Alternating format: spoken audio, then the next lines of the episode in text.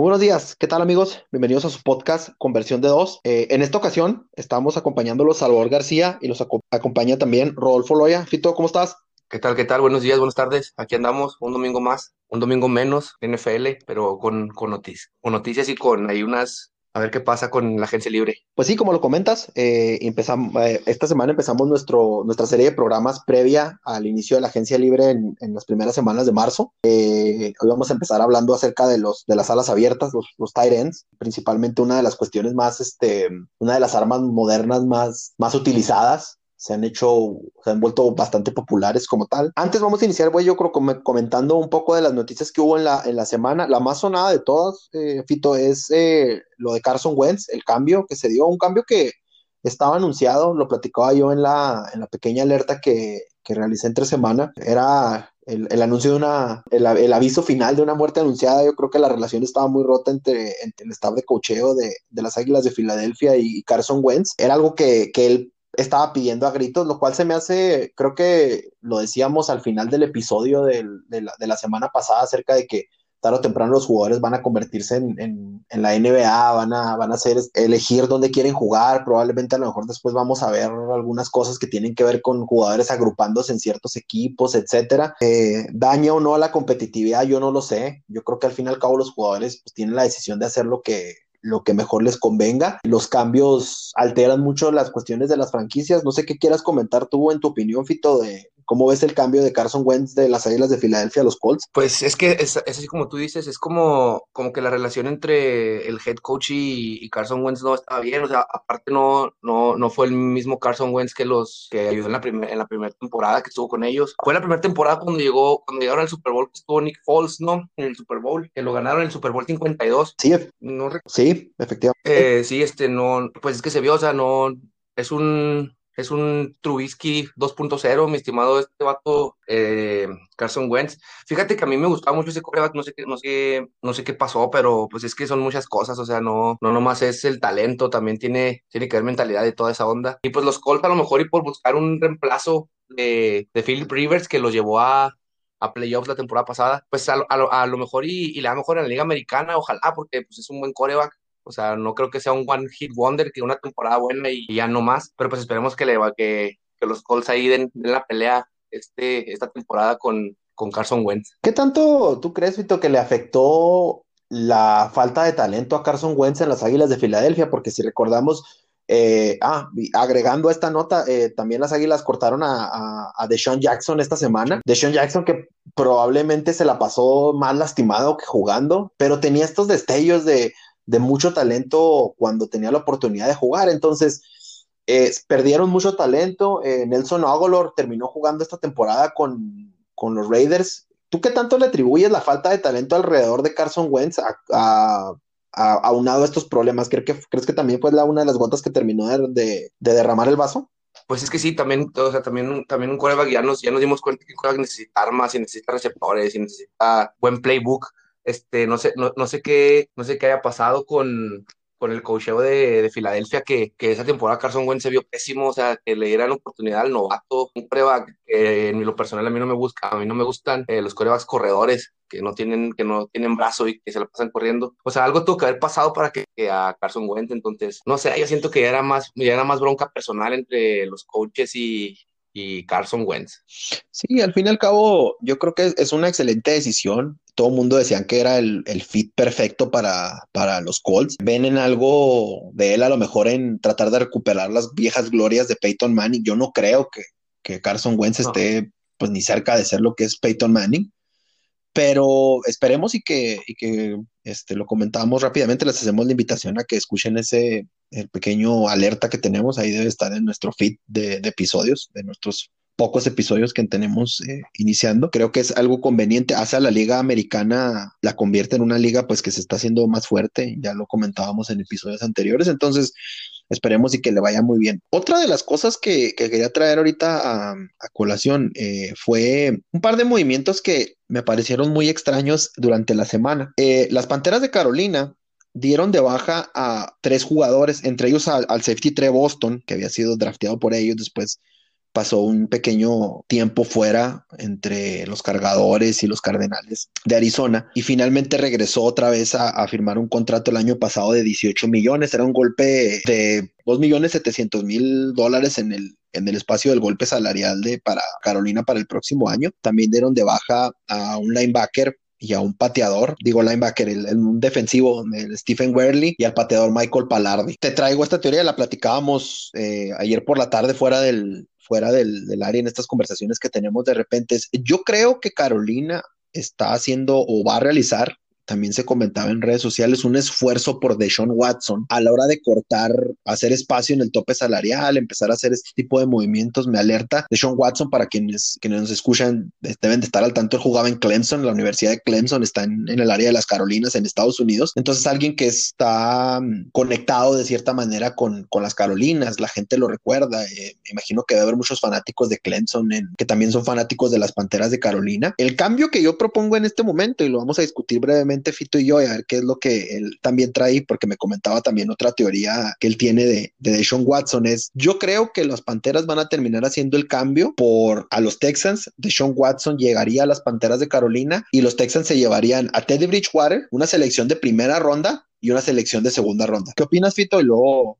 me dices qué comentas tú, cuál era tu, tu ideal para, para Deshaun Watson si se llegara a hacer un cambio? Pues sería, sería todo el target de Carolina tener un coreback como Deshaun Watson, sería todo el target, una celebridad con números buenos, si se podría decir, entre comillas. Eh, y pues David, David, Eddie Bridgewater es como, como me dijiste, es un coreback de transición y pues eso le viene bien a Tejanos y las elecciones de draft pues estaría mejor, o sea, ahí sabemos que gana, gana, gana Tejanos en ese, en ese deal. Este, no sé por qué, pero Dishon Watson no es, no es un coreback que, que me agrade cómo juega, o sea, que me agrada su estilo de juego. Y, te comentaba ese día que estuvimos hablando de eso, que, que me parecía que Dishon Watson se iba a, a, los osos a, los osos de, a los osos de Chicago, que sería algo, no sé por qué los osos de Chicago es como un equipo, no sé, como muy, muy ahí estoy, muy estoy existiendo, pero sí te chingo en temporada regular, o sea, sí gano juegos a equipos importantes que son contendientes a Super Bowl y estaría bueno que se fuera a Chicago, eso, o sea, estaría, me gustaría más en Chicago que en Carolina, pero pues sabemos que en Carolina es todo el target de Carolina, coreback y su estilo de juego. Pues sí, al fin y al cabo yo creo que es, es un fit muy bueno. Ahora, eh, los Texans estarían recuperando las rondas de, de primera que perdieron este año que tienen a cambio con los delfines y sería una muy buena opción como tal yo creo que sería la, la manera de sustituir perfecta lo que realizó durante mucho tiempo Cam Newton igual de mm, con el mismo historial de lesiones creo yo eh, comentaba Colin Cowherd en un episodio de su, de su programa que tiene The Hurt el año pasado coincidía yo con él que si ponías una radiografía de un peleador de artes marciales mixtas y una radiografía de Deshaun Watson, estaba más golpeado él. Sí. Eh, esta, temporada se mantuvo sano, sí, pero creo que sí es una, una arista que hay que ponerle ahí y que, y que es un cambio importante. Lo de Teddy Bridgewater lo, lo, hemos comentado tú y yo y lo, lo, comentábamos antes de que iniciara la temporada, esta temporada que terminó, la 2020, de que a mí en lo personal me parecía alguien interesante para los Patriotas por la cuestión de que era alguien mucho más de, uno, transición, número dos, y número uno era alguien seguro, no era un tipo de estos administradores como les llaman en, muchas de las personas. Eh, Alex Smith es otro de que encajaría en esta, en, esta este, mención de, administradores de juego. ¿Te acuerdas de este güey que jugó con los Patriotas que la temporada que se lastimó el Brady, Matt Castle? Es otro de cuates que yo creo que son administradores de juego como tal, que se acoplan a un sistema de juego y, pues queda a ver eso. Tú me comentabas también, Rupito, una, una teoría que tenías tú o que te parecía así como que, que te sonaba interesante era que llegara a los Osos de Chicago. ¿Considerarías que un cambio similar se podría dar entre Chicago y, y los Tejanos? Es probable, es probable porque ahí, ahí me, me, apareció hay una noticia, un rumor que podría estar llegando a, a, los, a los Chicago Bears, pero estaría, o, sea, siendo, siendo, siendo sincero, ¿no te gustaría ver a, a Watson en Chicago? No sé, como morbo, ¿no? O sea, sería como morbo, como un equipo que ahí está, que le, que le compite a los, a los candidatos, pero se queda ahí solo, o sea, y tal vez y con Dishon Watson y estos números que tiene y que, y que ahí están estadísticas y que un gran coreback y que por eso cobra lo que cobra y a lo mejor estaría chido, ¿no? O sea, ver, ver a ese equipo con Dijon Watson. Me parece que los osos están mucho más cerca que las Panteras en cuanto a la formación del equipo, porque ofensivamente hablando, ¿qué te ofrecen las Panteras? O sea, no está mal Christian McCaffrey, ya cualquier este equipo de la NFL quisiera tener un corredor como él, que ha mostrado un poco a la baja, las lesiones empiezan a hacer un poco de mella, en cualquier corredor lo hacen, pero con el que tiene tampoco en la liga, sí resulta difícil creer que va a tener una longevidad como para generar un impacto en Carolina mucho más grande del que ya tiene. Y te vas a ver a los Osos de Chicago y tienes a gente como Cole Nemeth hablando de las salas cerradas, agresado de, de Notre Dame, tienes a lo de Allen Robinson, no se ha concretado si realmente lo vamos a discutir en episodio de la próxima semana hablando de las de los receptores, eh, si va a cambiar o no va a cambiar de equipo, si se va a quedar en Chicago, entonces tiene ahí un par de armas, aparte de la defensiva comandada por Khalil Mack, que están, es otro de esos equipos que puedes decir que con un buen año de selecciones de draft eh, y a lo mejor un buen coreback ya están a, nada de estar contendiendo como tal. Y ahora también entraría la opción de decir, bueno, si vamos a cambiar, y al igual que lo hicieron los Rams y, Detroit, es, vas a mandar a Mitch Trubisky a los, a los Tejanos. Ay, el, sí, pues sería, sería ese cambio, sería ese cambio, o sea, pongámoslo, pongámoslo como lo dices con Carolina, o sea, coreback por coreback y selecciones de draft para. O Chicago tiene selecciones de draft, no tiene tan, selecciones de draft arriba, o cómo está el trip ahí.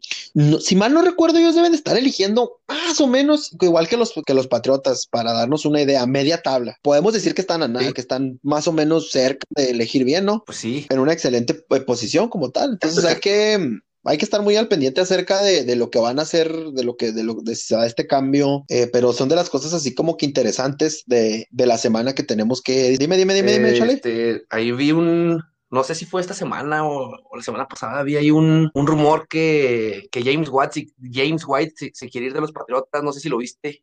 Lo comentaban acerca de que le hubiera gustado, que tal vez sería una opción interesante para, si mal, y corrígeme si no, para Packers y una opción interesante para los, para los Bucaneros. Sí, sí. Entonces, si usted se quiere subir al tren del mame, sabe que que en, ahí son dos lugares donde James White podría ser muy bien usado por la cuestión de que él es alguien de terceras oportunidades, salir para pase. Entonces, ¿quién mejor para tirarle pases en terceras oportunidades, ya sea de medio yardaje o corto yardaje? Pues que Tom Brady o, Aaron Rodgers. suena, suena, suena interesante para, para mí. Tú, tú no sé qué opinas, ¿te gustaría verlo también uniformado? No, no, no. James White, James, White fue clave en la temporada del, del Super Bowl 52 y la temporada y en los últimos años en los Patriotas y no, no, o sea, no, no, no sé, no esperemos que Belichick no cometa el mismo error, porque con, porque con esos corredores, con ese cliente de corredores que tiene, o sea, la verdad, de los mejores de la liga, o sea, eh, Harris y James White, Sonny Michelle, o sea, no, no, no hay duda que son de los mejores de la liga. O sea, la temporada pasada hubo problemas personales y de lesiones y esa onda, pero si los tres están sanos, no, no, no, no te sorprenda que, sea, un, que sea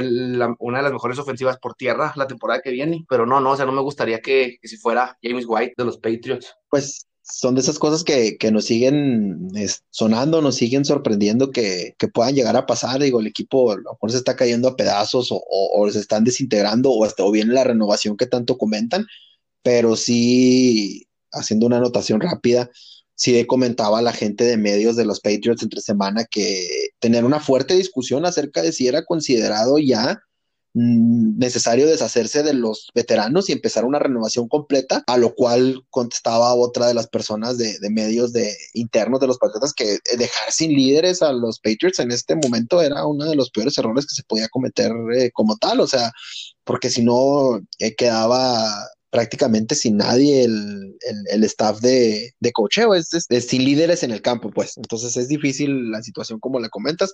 Ya veremos porque es uno de los hombres que va a tocar la agencia libre. Lo, lo vamos a ver con estos jugadores clave en algunos equipos en los episodios que vamos a estar realizando de, de eh, especialmente enfocados. Va a haber el episodio de los Patriots que va a ser uno de los, digamos, de los más, este, de los que vamos a dejar postergar más para que la gente luego después no venga y nos diga, ah, pinches colores del logo, este, y estos güeyes van a hablar nomás de los Patriots y la chingada. No, les vamos a dar primero a los demás equipos, aunque sean bastante piteros como los vaqueros, pues les vamos a dar contenido de todo para todo mundo para que no, luego no vengan y nos digan. Yéndonos a lo que, a lo que venimos, a lo que te truje Shensha, a lo que nos, nos gusta lo que venimos a hablar. Vamos a hablar de la agencia libre, vamos a hablar de los de las alas abiertas. Como lo comentamos al principio del episodio, eh, una de las posiciones que más ha sufrido cambios o que se ha revolucionado más en, en los años, en todos los, más de 100 años que tiene la NFL, más el fútbol americano en, específico desde que se creó, pues yo creo que son las alas cerradas. Digo, vivimos una transformación desde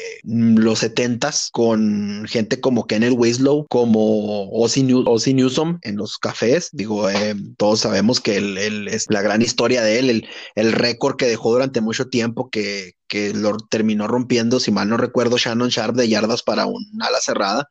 Y ya después, consecuentemente, pues el, boom que ha existido desde, desde la llegada, yo creo que de, de Rob Gronkowski, Aaron Hernández y otros gran Tony González, ah, el mismo Sharp. No es por pues decirles de lo de para que les duela a los que le van a los Patriotas como nosotros, ¿verdad? Pero la historia de las alas cerradas en, New England, le, he comentado aquí con Fito, ha sido muy extensa, desde Ben Coates hasta Ben Watson, Ah, pasando por obviamente Rob Gronkowski, Aaron Hernández, eh, y ahorita pues ya olvídese, ¿verdad? Pero la, la, evolución de las alas cerradas ha sido muy importante, ha pasado de ser un tackle glorificado a convertirse en una verdadera arma como tal. Lo comentaba Kenneth Winslow, que es yo creo que el, el que detonó este boom de las alas cerradas con una ofensiva mucho más explosiva en los cargadores de San Diego de los 70 Ahora, empezamos con, con un poco de historia y preguntándole antes de irnos a, los, a los números y a los hombres que, que, nos consideramos que son los más importantes en esta clase de, de, la agencia libre en cuanto a las salas cerradas se refiere. Preguntándonos, vamos a hacernos tres preguntas, a hacer tres, vamos a hacer tres preguntas aquí en, en al aire y vamos a tratar de dar las opiniones de nosotros. La primera es, que es la que yo considero creo una de las más importantes, es, Fito, y ya me dirás tú qué, qué opinas, es, es ya realmente la ala cerrada, ¿tú lo consideras más una necesidad a la ofensiva o complemento de la ofensiva? Eh, es que depende depende en, qué equipo estamos hablando, porque si hablamos, o sea, otra vez, sí, otra vez voy a hablar de los Patriotas, o sea, porque si hablamos de los Patriotas sabemos que era una, una necesidad de los Patriotas, sabemos que es una necesidad de encontrar una ala cerrada, y así, así, y Ryan hizo, pues, pues no, ¿verdad? Este, pero tal vez, por ejemplo, para Kansas City es, un, es una necesidad una ala cerrada, porque Travis Kelty es una bestia, o, o, puede ser, puedes, o puede ser como Gronkowski ahorita en Tampa, o sea, si pases y es buen tackle, es buen, es buen liniero para la, para la carrera, pero pues yo siento que sí es más, en, es, más una, necesidad a la ofensiva, más que un complemento. Yo creo que también se vuelve en, este mundo de ofensivas explosivas, güey.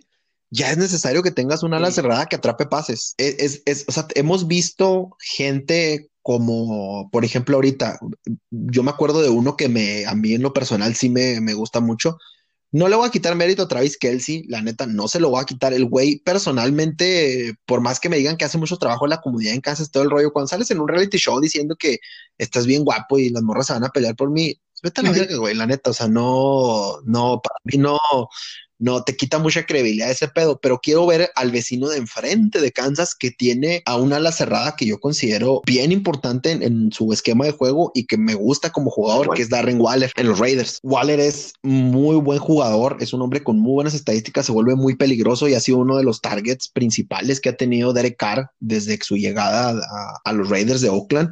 Se ha vuelto parte muy importante de la ofensiva. Se estuvo haciendo par o compartiendo field con, con Jason Witten a Jason Witten no podrán o no le podrán gustar a la gente de los vaqueros. Eh, no está Roxana ahorita con nosotros, sino ahorita estaría haciendo a lo mejor corajes, pero Jason Witten en su, en, su tiempo, en su estancia en Dallas, aparte de que es una leyenda, es un hombre que también, digamos, de un cuerpo mucho más chico que, que, que Rob Gronkowski, pero un tipo de, que también cumple ese tipo de doble funcionalidad y un hombre que para mí se me hace de los más importantes. Entonces, a la ofensiva creo que sí ha evolucionado mucho la posición. Vemos a un George Kittle que físicamente muy similar a lo mejor a Travis Kelsey, son tipos muchos más delgados, no tan musculosos, no son estas pinches moles humanas que, que, que salen corriendo desde el backfield, que son veloces, pero no se ven por físicamente son, son mucho más, mucho más grandes, pero son tipos mucho más, mucho más altos, mucho más espigados. Yo, Rofito, tú te acordarás, por ejemplo, de Shannon Sharp también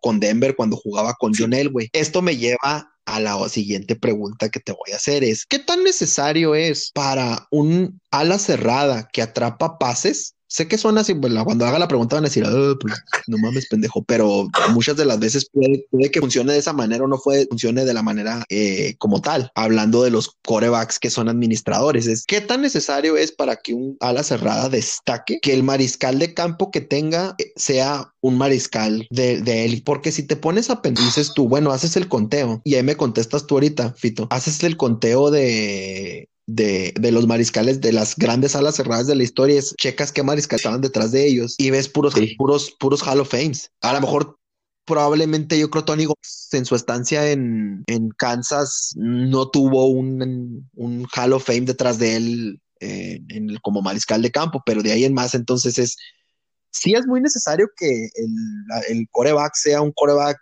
de élite para que la ala cerrada Tony, González creo que estuvo creo que tuvo a Michael Vick en Atlanta, ¿no? Y también a Matt Ryan, pero en Atlanta, pero él, los números de él, los grandes, son en Kansas, no son en, Atlanta. En, Atlanta era bueno con Michael Vick. Un prueba corredor, fíjate qué curioso, qué curioso el único prueba corredor que tenía brazo, eso se me hace muy raro. Pero sí siento, siento que, que, que sí necesitas un, un coreback, no, no Hello Fame, pero un coreback bueno, o sea, un coreback que, tenga brazo, por ejemplo, más a decir que, más a decir que Jacob Hollister no es un buen ala cerrada y, y o sea, Russell, bueno, o sea, Russell Wilson es un Hall of Fame futuro, pero Jacob Hollister es buena la cerrada, o sea, es, bueno, ya está grande, pero es, pues, es buena la cerrada, o sea, pero siento que sí, siento que sí depende, siento que sí depende mucho del, del coreback, el, igual que igual que los receptores, o sea, si no tienes un coreback que tenga buen brazo, que, o que dé tiempo en la bolsa para dar, para dar el pase al ala cerrada, que son 5, 6 yardas, 10 yardas. O sea, siento que sí es, sí es necesario un buen coreback para una ala cerrada. No elite, pero buen coreback sí, o sea, con buenos números, no un, o sea, no es necesario un, un Drew Brees para que una ala cerrada que ¿me explico? Es lo que yo siento. Sí, claro. Pero no sé, tú dime, tú dime qué, qué piensas de eso, porque hiciste la pregunta y no la contestaste, a ver. yo digo que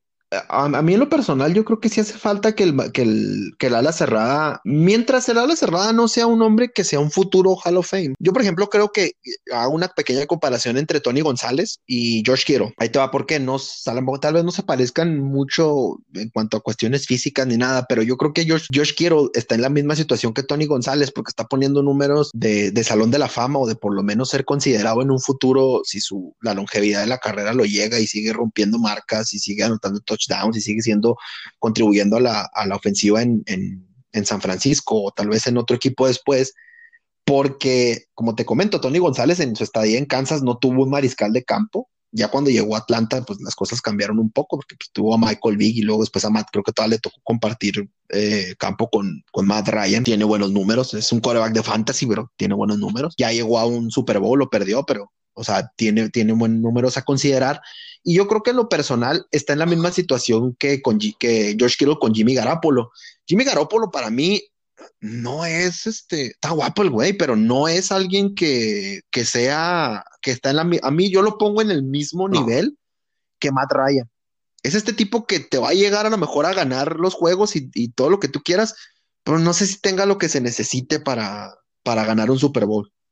Entonces, para mí sí es muy importante que el, que el tenga a un gran mariscal de campo atrás para brillar mucho más, pero no sé qué tan necesario sea a veces si el Tyren es mucho más bueno que sea tan bueno el mariscal de campo. Podríamos dejarlo en un, en un empate. La, historia tal vez sí nos ha demostrado que, que el ala, que ala cerrada necesita, por ende, eh, un mariscal de para brillar pero hay, hay cuates, hay, hay, estas aristas que, que creo que tienen que tienen de, de, algunos casos en específico de gente que, que, logró sobresalir sin mariscal de campo de, de condición élite en lo personal. Y esto nos llevaría a la, a la última, a la última pregunta que, que tengo yo es, porque hay un, equipos que aún tienen al, al, ala cerrada que creen que debe de cumplir las dos funciones, que debe de bloquear y que debe de, de ser un bloqueador de muy buena calidad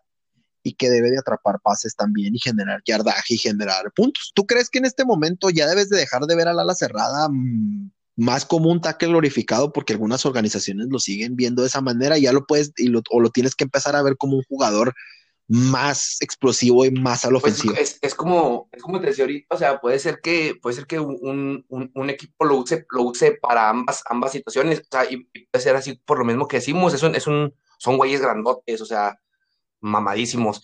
O sea, pueden, pueden fungir como tackle y, por lo mismo son rápidos, o sea, puedes, puede ser un, receptor que puede abrirse a una cerrada y puede recibir pases, o sea, yo siento que una ala cerrada debe cumplir con los dos, o sea, si, te basas nomás en uno, pues siento que ya estarías, siento que ya estás dejando el trabajo de una ala cerrada, o sea, simplificándolo nomás a recibir pases o nomás a, a, a, a la línea de golpeo.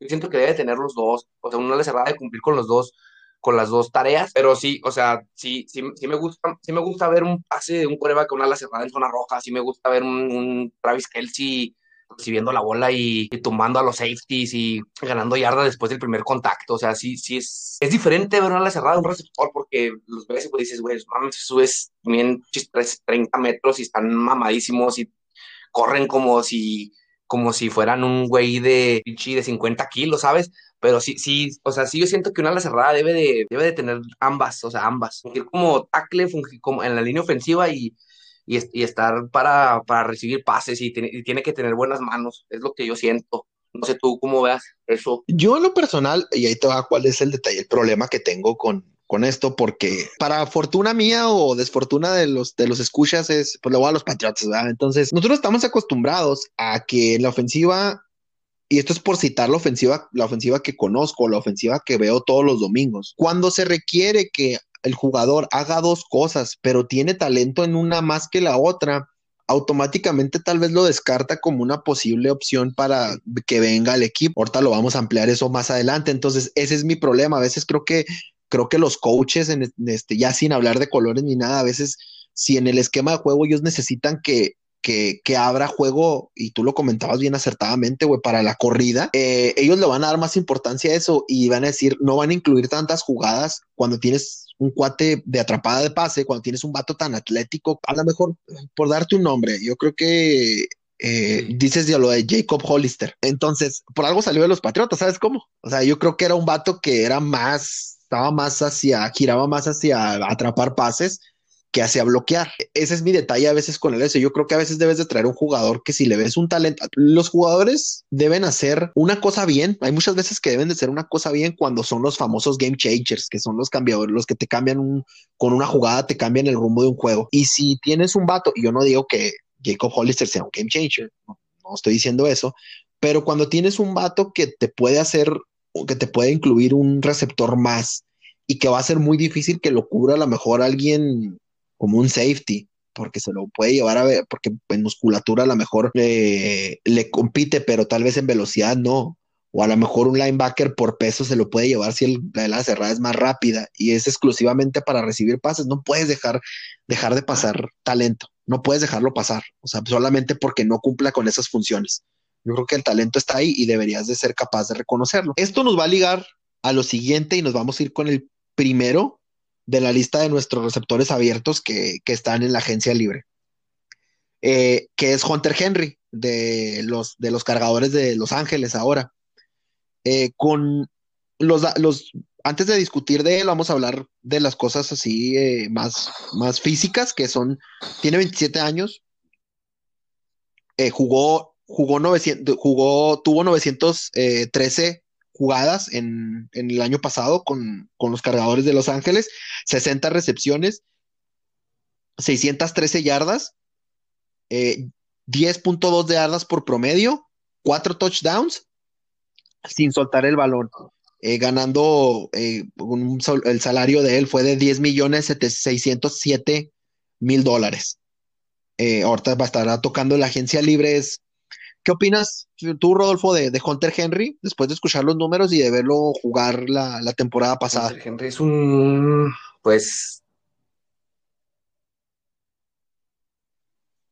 eh, tiene buenos números, eh, a pesar de que, de que estén los Chargers, pero pues es que también es entendible con, el coreback que, que, tiene que en algún momento me hubiera gustado que llegara a los Patriotas, pero este, este, vaya que, grandes números, ¿eh? Grandes números de, de, Hunter Henry. Este, pues no sé qué, mm, parece que es un arma importante para los Chargers, por los números que, que acabas de mencionar. Este, eh, no sé por qué está en agencia libre, seguramente, seguramente los Chargers lo van a, lo van a firmar otra vez, o sea, tenlo por seguro. Este, no, es, es joven, no tiene lesiones, creo, o si tiene lesiones acá hardcore, no creo que tenga lesiones hardcore, o sea, si, se mantiene sano, puede ser un, puede ser un gran ala cerrada, o sea, puede, puede ayudar a los Chargers a, llegar a, playoffs la próxima temporada. Y siento que sacan Chargers, o sea, yo siento que no va, ningún equipo va a estar ahí interesado, o tal vez puede ser, pero siento que, que se caen los Chargers y, y, grandes números, ¿eh? Grandes números para Henry, con razón es el primero en la selección de, de, agentes libres de alas cerradas. Eh, sigo, cinco años de experiencia, relativamente joven, eh, es el más caro en cuanto al valor del mercado eh, que tiene las varias de las fuentes que, que, que, se pueden observar en Internet, un costo muy, pues muy grande que también esa es otra cosa, es un costo grande, es un tipo que te va a querer un contrato pues caro. Eh, pocos equipos yo creo que van a estar picando en cuanto a Tyren se refiere esta temporada, no es una posición que se, por lo que comentábamos de los esquemas de juego, no es una posición que se busque o que se gaste muchas veces mucho dinero en él, aceptando de que seas un playmaker. En este caso, Hunter Henry yo creo que es un playmaker es un tipo que te puede hacer esas jugadas grandes, es un tipo que todo el mundo está enamorado de él a la ofensiva. Tiene sus carencias eh, en cuanto a, bloquear se refiere. Esa es una de las grandes incógnitas con él para llegar a ciertos esquemas ofensivos. Es que no bloquea tan bien como recibe, lo que comentábamos anteriormente. Es decir, si vas a cumplir una función solamente, necesitas llegar a un equipo pues que sea sumamente explosivo, que reciba mucho, mucho balón, que tenga la oportunidad de ser incluido en la ofensiva. Yo estaría pensando a lo mejor en, probablemente a lo mejor en Jacksonville, ahora que, que que llegue, que lo más seguro es que vaya a llegar este Trevor Lawrence. Sería una gran adición a ese equipo para darle proyección al brazo de, Trevor Lawrence. Como, como, como, tal, hay otros equipos que también podemos, que podemos incluir en, en esa lista. El siguiente de la lista, ese, ese, ese, ese, yo estoy, y vas a coincidir conmigo, espero, eh, Rodolfo, que creo que ya ni siquiera, no, no deberíamos de incluirlo más que tocar rápido las cosas, es, no, se va a, no. va a salir de Tampa Bay, es Rob Gronkowski, llegó porque, porque Tom Brady le hizo la invitación, yo creo que, que Rob Gronkowski tiene 32 años, 809 eh, snaps, 43 recepciones, 623 yardas, 13 yardas por, en promedio por recepción, 7 touchdowns, un balón, un balón suelto. Pues sí son números buenos, no son los mejores números de él en su carrera, pero son muy buenos números, probablemente los son los mejores números en cuanto a en cuanto a los Tyrants de la lista. Eh, el siguiente que vamos a nombrar es el que más se le acerca, pero pues sabemos que está ahí porque está Tom Brady. Y cuando Tom Brady decía retirarse, probablemente él también se retire. No creo que, juega. Va a estar ahí ayudándole a, Tom Brady como su, su, su cobertura, eh, su, su mantita de, para protección, su, su, su, cortina de seguridad, como se le llama. Entonces, no, ni siquiera hay que comentar lo que, vaya a hacer, aunque sea que haya una sorpresa y Tampa eh, de plano se lo es, pero no, pues yo creo que está servido todo para, para que Brady haga lo que quiera. ¿Tú quieres agregar algo más de lo de Rob Gronkowski? Él dijo que, que él había llegado a Tampa para bloquear más que para recibir pases. Este, y pues ahí está, ¿no? imagínate, imagínate si hubiera llegado pues para recibir pases, pues todo, o sea, El siguiente de la lista es, creo que uno de los más veteranos, si mal no recuerdo.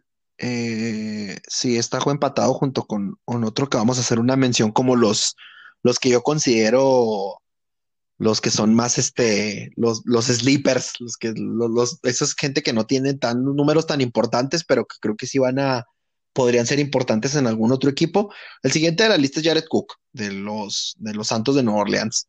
34, a 34 años, eh, jugó 466, 466 snaps de las jugadas, 37 recepciones, 504 yardas 13.6 yardas por recepción, iguales números que los de Rob Gronkowski, 7 touchdowns, un fumble nada más.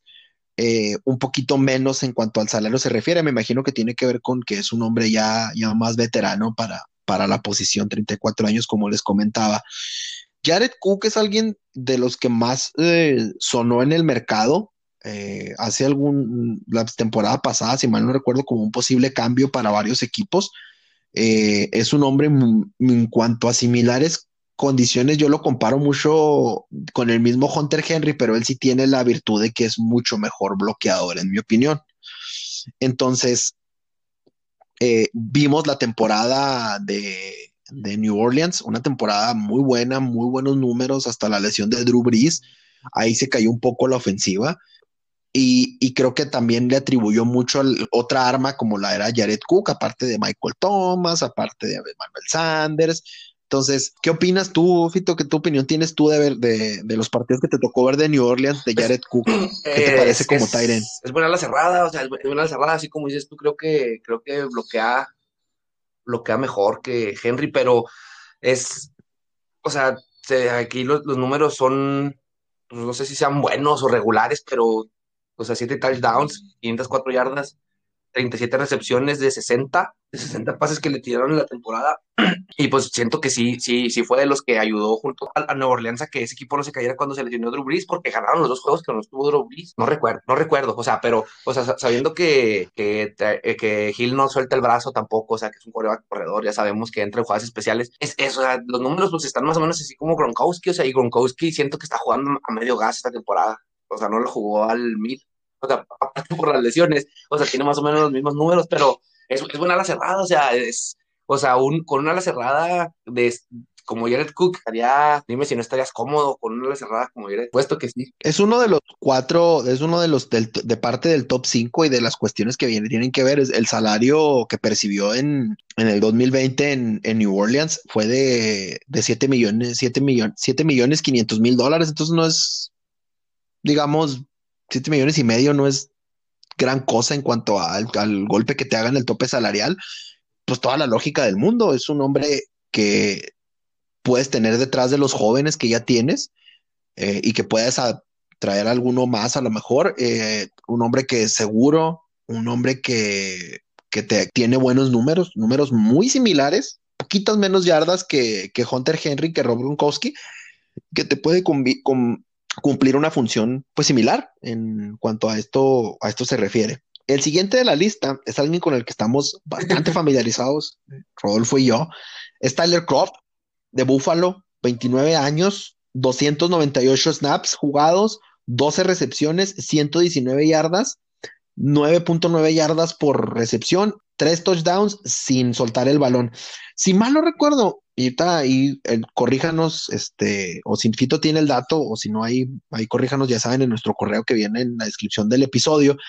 Recuerdo que Tyler Croft estuvo lastimado gran, sí, que sí, gran parte de la temporada, ¿no? Sí, sí, a media, creo, creo que a media temporada. Entonces, entonces creo que mucho de, la, de los números de él afectó el hecho de la lesión, porque es muy buen, es muy buena la cerrada, muy buena la cerrada. Entonces son de las cosas que, Búfalo, en cuanto al futuro, que sabemos que Josh Allen necesita de las alas cerradas porque adoleció mucho cuando sus alas cerradas, este, Knox tampoco jugó. Cuando no jugaban sus alas cerradas, batallaba mucho para, para estos pases, porque sabemos que es un hombre que es un gatillero y que le gusta lanzar la, bola, la bola profunda. Entonces, sonaría alguien interesante para que llegara a, a varios equipos que lo necesitan sonaría alguien que interesante para que llegara también a los Patriots, ¿por qué no? Digo, hablándolo ahorita como, como tal, sería alguien que nos gustara, pero sí hay, hay varios equipos que van a estar necesitando de eso. Yo creo que otro de los, de los grandes problemas que a lo mejor afronta, afronta, por ejemplo, Steelers por traerlo a, a colaciones, más McDonald ya se retiró y ya no cuentan con una ala cerrada eh, para realizar, para, para ayudar a la labor ofensiva. Han estado jugando mucho con los receptores, entonces Tyler Croft por las dimensiones que tiene, por el tipo de juego que tienen en Buffalo, creo que encajaría también muy bien en los Steelers.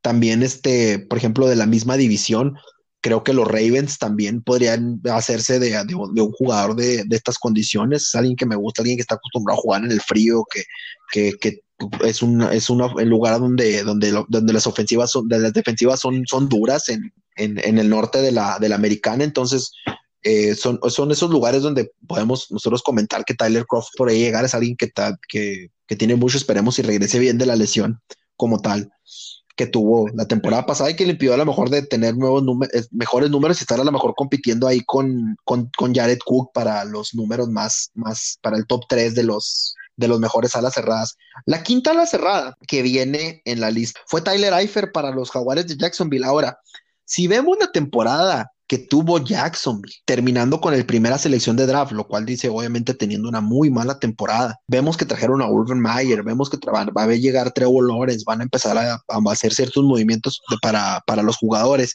pero vemos los números que puso Tyler Eifer la temporada pasada, que es una opción del club. ellos pueden decidir si se quedan con él o, no, no es un hombre que vaya a tocar en la agencia libre eh, como tal. Ellos pueden decidir si, si le, lo dejan o no. Es una opción, es una de estas opciones especiales que tienen junto con las restricciones, eh, otras restricciones que les ponen a los agentes libres para que los clubes negocien primero con ellos. Pero vean los números de Tyler, de Tyler Eifer. 548 snaps jugados, 36 recepciones, 390, 349 eh, yardas, 9.7 yardas por recepción, dos touchdowns. Ahora ustedes me van a decir, me acabas de decir que Rob Gronkowski este, anotó 7 touchdowns y fueron, y fueron 623 yardas, es un mejor, pero estamos hablando de Jacksonville. O sea, fue parte importante, tiene buenos números para una ofensiva tan pobre como la de Jacksonville. ¿Qué te podría hacer un hombre como Tyler Eifer en una ofensiva mucho más establecida, con un mejor mariscal de campo, con mejores eh, receptores alrededor y con un mariscal de muy buena calidad como el que van a obtener? Entonces yo creo que Tyler Eifer tiene la, muchas posibilidades de que se quede la próxima temporada en, Jacksonville, a no ser de que probablemente tenga una mejor oferta. ¿Qué opinas tú, Fito, de, Tyler Eifer? Tiene buenos números, así como tú lo dices con la ofensiva, con la ofensiva de Jacksonville, o sea, tiene grandes números, o sea, tiene cinco recepciones menos que el top 2, que es Gronkowski, y pues yardas 300, 300 menos que Gronkowski, pero siento que al llegar Trevor Lawrence va a empezar a, ese equipo se va a empezar a levantar, va a empezar a, a, tocar al ala cerrada, a empezar a soltarle más la bola, y pues sí, como lo dices, o sea, él, se va a quedar, se va a quedar en Jacksonville, es seguro eso que se quede en Jacksonville, y, y pues esperemos a ver cómo, cómo, cómo surge este, este dúo de Lawrence y, y Tyler. Entonces, ese fue el nuestro, esa es la lista del top 5, los mejores, este, con los, los, mejores alas cerradas que van a estar tocando, los que tienen los mejores números. Ahora vamos a agregar gente, nosotros personalmente, a la lista, que creo que, que nos parecen interesantes para, para agregar alguna ofensiva, agregar algún equipo como tal. ¿Quién es más de la lista, de esta lista de, de, los mejores alas, alas eh, cerradas? Robert Green Bay, él me, él, él, ese, ese, ese ala cerrada me, me llama un resto la atención, este, es bueno, es, es, es bueno, déjame, te paso sus, sus números. A este, Robert, no sé cómo se pronuncia, güey, Robert Tonayan, Tonayan, no sé, soy una nalga para el inglés, Tonyan, Tonyan, Robert Tonyan, creo, ¿no? 52 recepciones, 586 yardas, 11 touchdowns, 11.3 yardas por recepción. O sea, no sé por qué no es un top 5. O sea, ¿estás de acuerdo? O sea, tiene mejores números que, que el cerrada de Jacksonville, que acabamos de mencionar ahorita. O sea, no sé, dime. Yo creo, yo creo que una de las cosas que tiene que ver con el hecho de que no esté en la lista es porque está restringido también, pues Green Bay tiene derecho a negociar primero con él antes que, que cualquier otro equipo. Entonces ellos pueden llegar a un acuerdo Ah, más rápido con él, a lo mejor alguna reestructura del contrato, que no es mucha, a lo mejor lo que van a hacer es que le van a pagar un poco más. Me imagino que las cosas en cuanto a, sanidad financiera de Green Bay deben estar bien acomodadas, no le pagaron a gran talento, gran parte del contrato que tienen lo absorbe, eh, yo me imagino que Davante Adams y, obviamente Aaron Rodgers.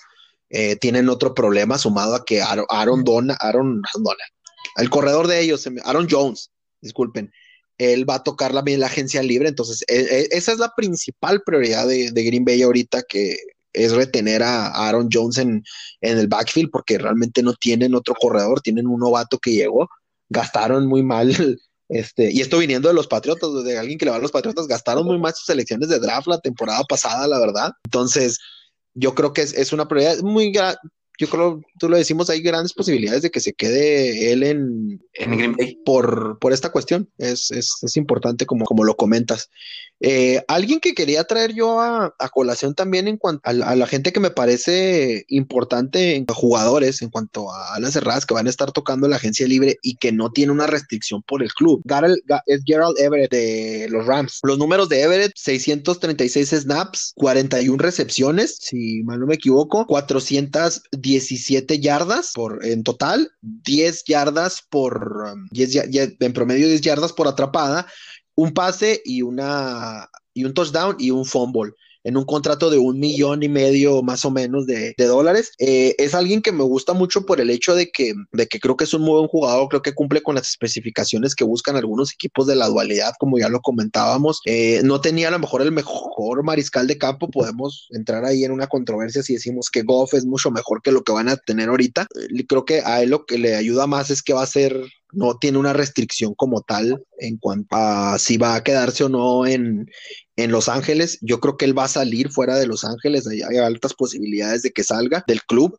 Es alguien que está en similares situación como la de Toñan, si como dices tú, tiene mejores números, pero sí es alguien que empezó a despegar eh, como tal en, en, este, en esta temporada, entonces sí creo que hay una inversión que van a hacer mucho más. No sé qué opinas tú de Gareth Everett. Que los Rams, que los Rams, ya que, o sea, ya que soltaron a, a Jared Goff, siento que deben quedarse con, con el ala cerrada, o sea, a lo, a lo mejor y, y, como tú dices, no va a haber tantas restricciones, pero, pero pues es que viendo, viendo, los números sabemos que va a ser un arma para Matthew Stafford en, en, la próxima temporada y a la ofensiva de los, de los Rams. Pues hay, hay, hay gente que, te, tenemos, que creemos cuestiones mucho más diferentes. Yo creo que hay muchos jugadores que, que sí, Se, se, comprometen más con algunos mariscales que con otros. Tenía una muy buena ala cerrada en, en Detroit. Hickerson se apellida, si mal no recuerdo, Matthew Stafford. Entonces, no creo que vaya a querer perder esa, esa opción de tener una buena ala cerrada en, en el equipo a Garrett Everett, si mal no recuerdo, yo lo tenía en el fantasy, siempre me dio, me dio buenos números, números decentes en la posición de la ala cerrada. Entonces creo que eso se vuelve una opción importante. Hay gente como Mercedes Lewis también de Green Bay, que yo creo que él sí será quien pase a perder el, la, la, competencia con Tonyan, porque Mercedes Lewis, a pesar de que tiene buenos números, no son tan buenos números como los de, como los de Tonyan y la edad. Mercedes Lewis tiene 37 años, entonces alguien que a lo mejor hasta podría estarse hasta retirando si si, lo decide así, se, va a ser una cuestión bien difícil. Viene de ganar un sueldo de 2 millones, de 2 millones 250 mil dólares. Entonces, no creo que vaya a haber un equipo que le pague más de eso. Eh, será una cuestión ya que yo creo que él vaya a jugar. Hay gente como Jacob Hollister en la lista que tú lo nombrabas, con buenos números también, percibiendo un sueldo también en el 2020 de 3 millones 250 mil dólares, 59 mil dólares. Entonces, como estamos viendo, hay pocas salas cerradas productivas con sueldos muy bajos que estén dispuestos a cobrar ya sea menos o más para ajustarse. Es una posición que cada vez se está volviendo mucho más competida. Es una posición que cada vez se hace más requerida en las ofensivas que tenemos en, en este momento. Entonces hay que, hay que ver qué es lo que va a salir. Hay que ver qué es lo que se va desenvolviendo durante, eh, durante esta semana. A ver si hay ya acercándonos casi casi a la línea de la agencia libre. Esperemos que haya muchas más pues, noticias. ¿Algo más que este, quieras agregar? Todo, no sé, tú, ¿qué tema te gustaría tocar? No, pues yo creo que sería todo por el episodio de hoy. La próxima semana esperemos estarnos acompañando ya a los trío que tenemos aquí de, conductores, este Rodolfo, Roxana se tuvo que ausentar por unos motivos ahí personales y su servidor Salvador García. La próxima semana vamos a estar hablando de los receptores en la agencia libre. Vamos a estar hablando de gente como Allen Robinson, vamos a estar tocando eh, otros temas. Hay personas como Will Fuller que ya bien fueron dados de baja desde la temporada pasada, otra arma importante que perdió los Texans. Vamos a estar tocando el tema, vamos a estar hablando de la evolución de la posición, de, de qué, qué, nos gusta de un receptor o qué no nos gusta para que nos estén escuchando, nos estén sintonizando. Ya saben que nos pueden escuchar a través de todas las plataformas, de Spotify, pueden escucharnos a través de Google eh, podcast, eh, entre otras. Búsquenos como Convert 2 en la web y ahí van a encontrar nuestro audio. Nos despedimos. Este, muchas gracias, amigos. Nos vemos el próximo domingo. Rodolfo. falta menos para que empiece la temporada. Ánimo, ánimo. Saludos. Vamos a, vamos a darle. Este, nos estamos escuchando la, la próxima semana.